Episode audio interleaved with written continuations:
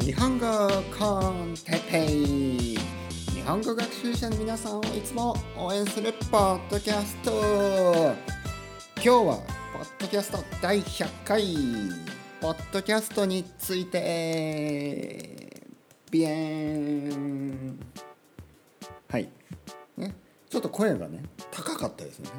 日本語コンテペイ。いつもは日本語コンテペイ。このトーン。ね、それが今日日本語コンテペイ日本語学習者ちょっと高かったですね。はい。やっぱこうハイにねハイになってますね。うん。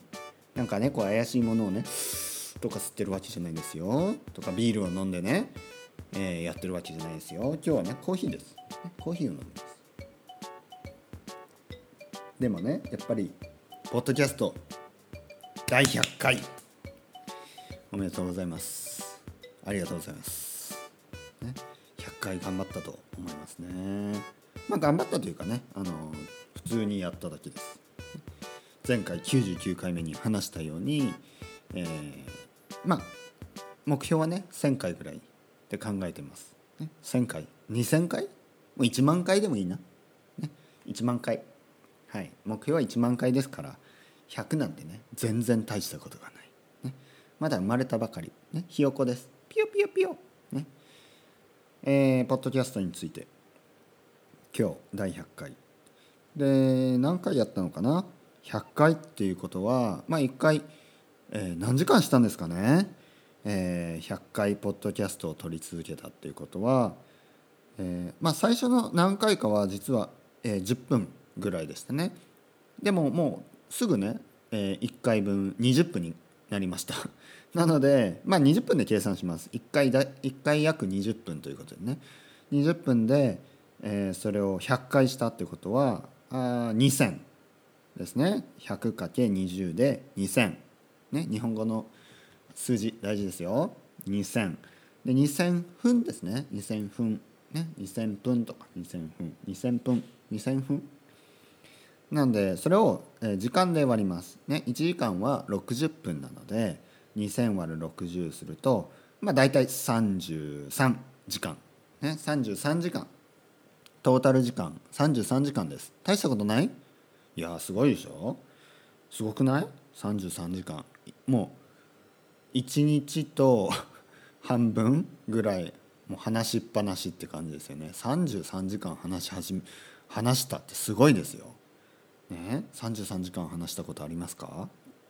まあ連続ではないですよね。連続ではないですね。でもすごいと思わないですか？一人でね33時間。ね。おめでとうってコメントください。ね。おめでとうって。おめでとうってメッセージください。ね。うん。あのありがとうって言いたいですね。誰かにね誰かに。えっと33時間頑張って話し続けましたで33時間ってどれぐらいかというとうんまあすごい量だと思いますよ。うん、でもまあ大したことないといえば大したことないかな。えーと、僕はですねオーディオブックをたくさん聞きます。えーまあ、基本的には英語ですね。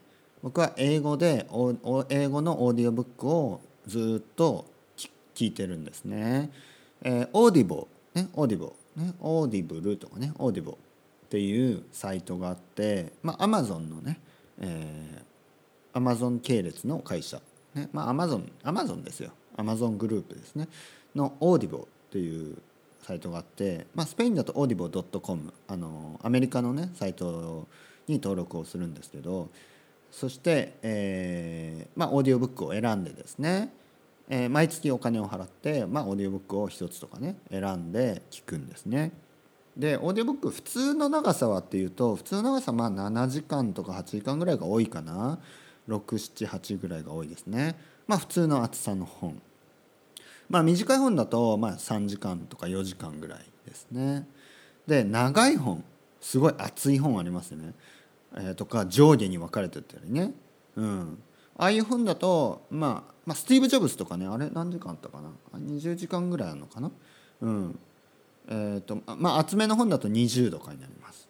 でもっと厚いとまあちょっとねびっくりするぐらい厚い本だと、まあ、30時間とかになるんですけどまあ長くて30いや3030 30時間を超える40時間はもう本当に熱い本ですね。びっくりするぐらい、うん、なのでまあまあ30時間っていうとか僕が読んだ中で一番熱いので25とかかな？25時間ぐらい。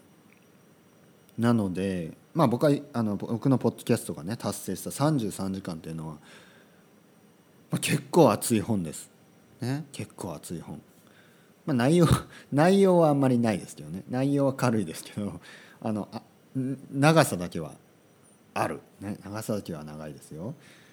内容がな内容は大したことなくてね？あの熱い本。嫌ですね。嫌ですね。そんな日本語コンテッペ、ね、同じことばっかり繰り返します、ね、チャプター1と チャプター20でもほぼ同じことを言ってる本みたいなね。うん。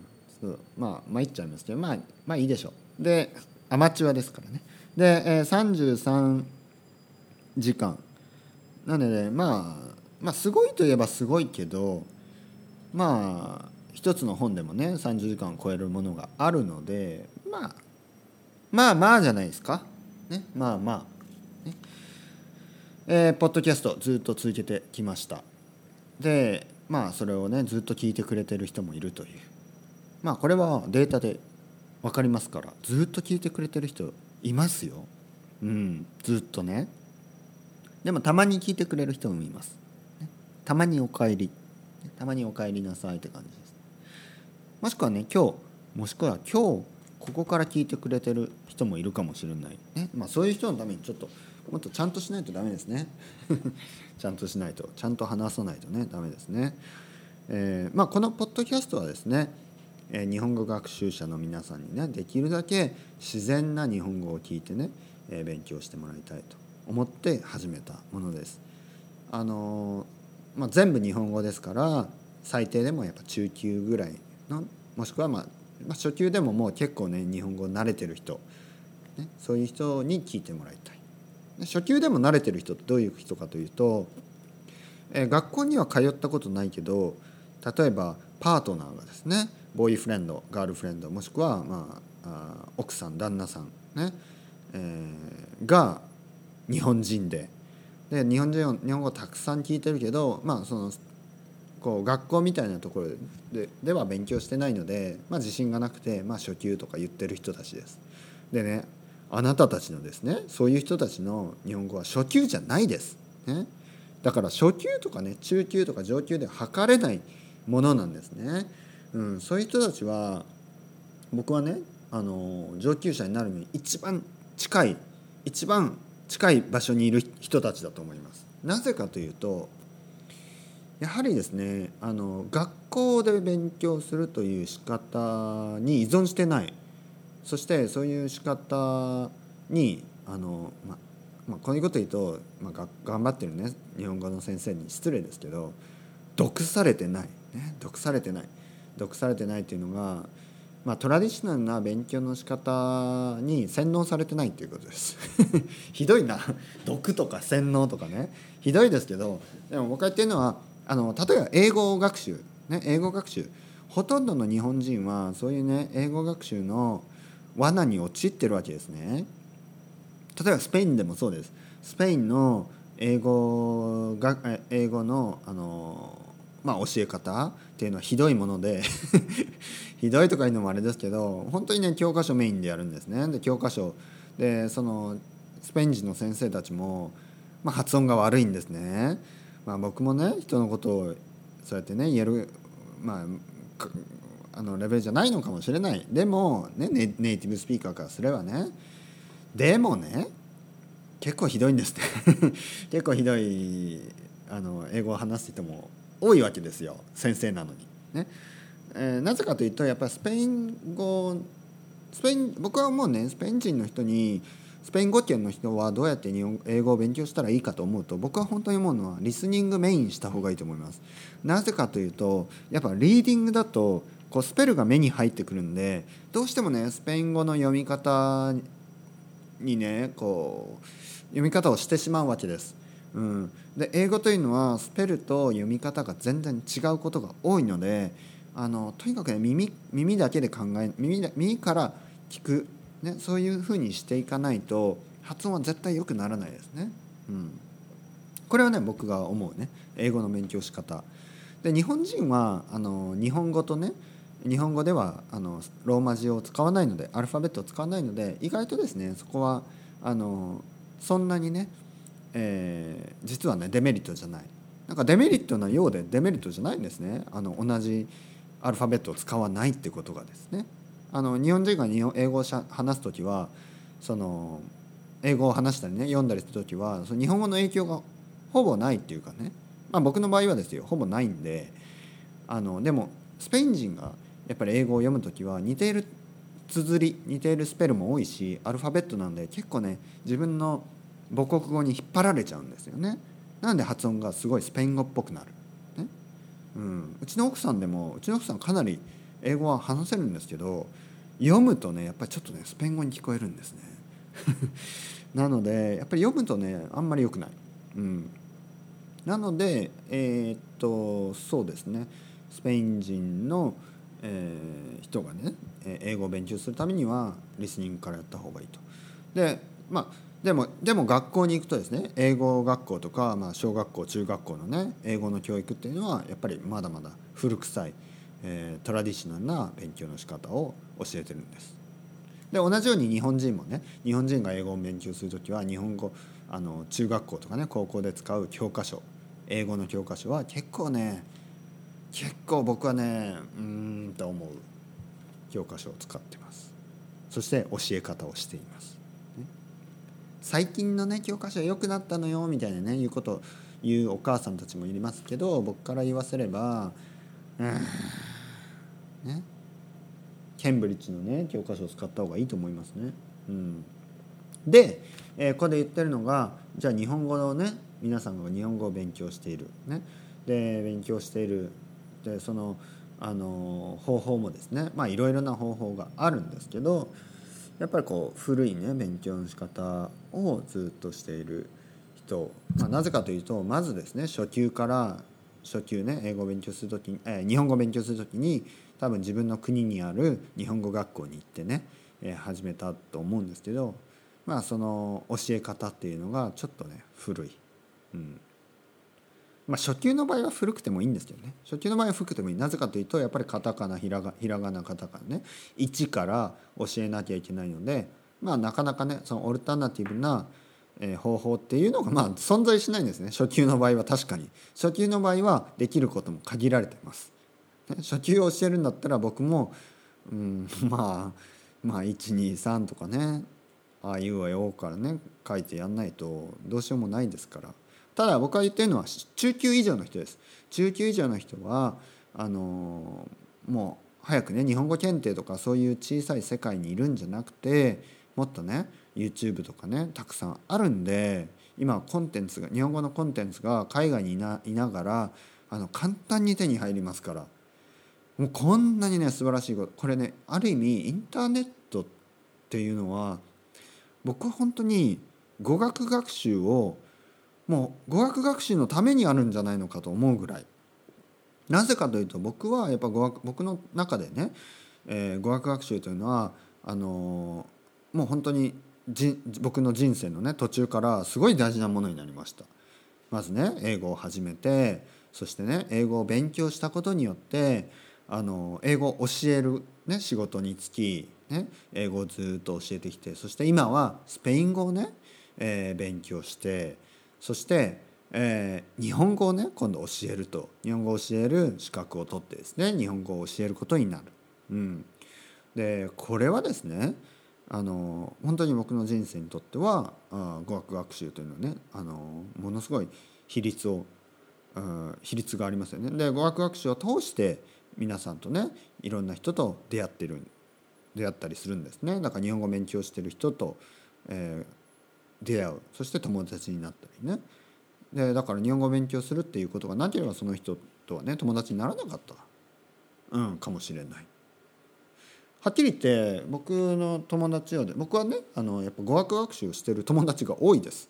というのがやっぱり語学学習を通して出会った人が多いので、ね、から僕の友達は英語をね勉強してる人が多いですなぜかというと英語を勉強するとかね英語を教えるとかそういうことでつながってる人ですから英語を教えている人とか英語を勉強してる人が多い日本人だとね。でスペイン人でもあの英語を勉強してる人とかね日本語を勉強してる人とか、えー、そういう人が多い。だから語学学語学学習をしてない友達の方が少ないですね。でまあまあちょっときつい言い方ですけど語学学習をしてない人語学に興味がない人はあんまりね僕は興味がない。ね まあ興味がないというのも失礼ですがまあまあ僕のね中で一番大きい比重を占めるあの大事なねそのまあトピックですよね大事なパートで、ね、部分であるその語学学習というのがないとね共通の、まあ、話題だったり共通のねこう、うん、価値観っていうのがないのでやっぱりね語学あの外国語を勉強してる人に僕は興味がある。ね、でこのポッドキャストを通してねそういう人と、まあ、直接、まあ、もしくは間接的にね、えー、知り合えてまあ恥ずかしいと思うんでみんなメールくれないんですけどメッセージくれないんですけど あのまあ間接的に出会えてすごい嬉しいですよ。うん、嬉しいです。で僕が聞いているポッドキャスト、ね、スペイン語のポッドキャストだったり英語のポッドキャスト、ねまあ、たまに本人にねメールするあのポッドキャストもありますけど、ね、エスパニオールかコン・ホアンのねホアンとかあのメールして、ね、返信くれたり直接つながりがねありますけどつながりのない人とかねそういう人も含めてあの出会いに感謝、ね、出会いに感謝してます。なので、えー、皆さんもですねこれを聞いてくれてる人もしくはもしくは今日初めて聞いた人もあの顔はね見えないですけどあのこれ日本語コンテッペを選んでくれてありがとうございます。感謝してます。もしそして他にね、えー、日本語を勉強している中級ぐらいの友達がいたら教えてあげてください。うん、で文法をですねどうやって教えていこうかと。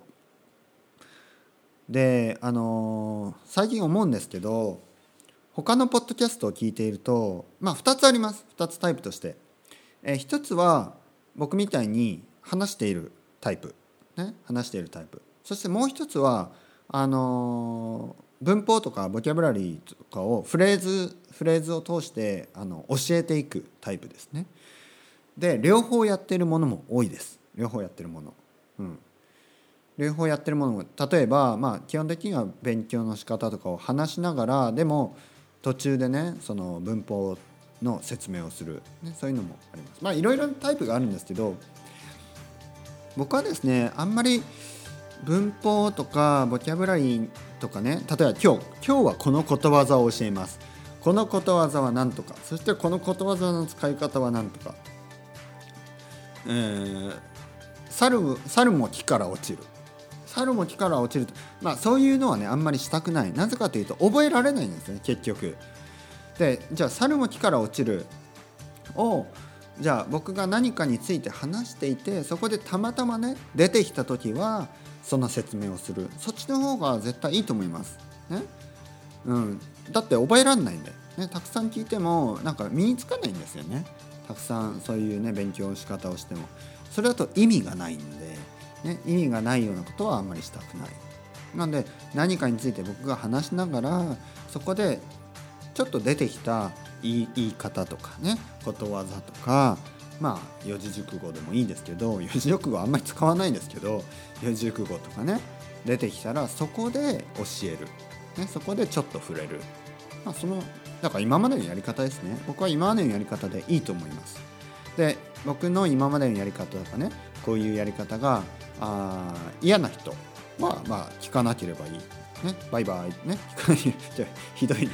えっと他のね他のポッドキャストを選べばいいと思います。で僕みたいにやっている日本語のポッドキャストって他にないんでないんで僕はこれを始めたっていうことですね。うん。だから他のポッドキャストはたくさんねあのトラディショナルなね結構やり方でやってるんで、まあ、そういうのが好きな人はそっちを聞いてもらって中級以上の人でとにかくねあの仕事に行きながらとかあのまあなんかこう掃除をしながらね部屋の片付けをしながら、えーイヤホンを耳につけてね日本語をあのこういうふうにね聞いていきたい っていう人はあの僕のねポッドキャストをこれまで通り聞いてください。これからもよろしくお願いします。第100回ありがとうございました。それではまた。 Chao chao hasta luego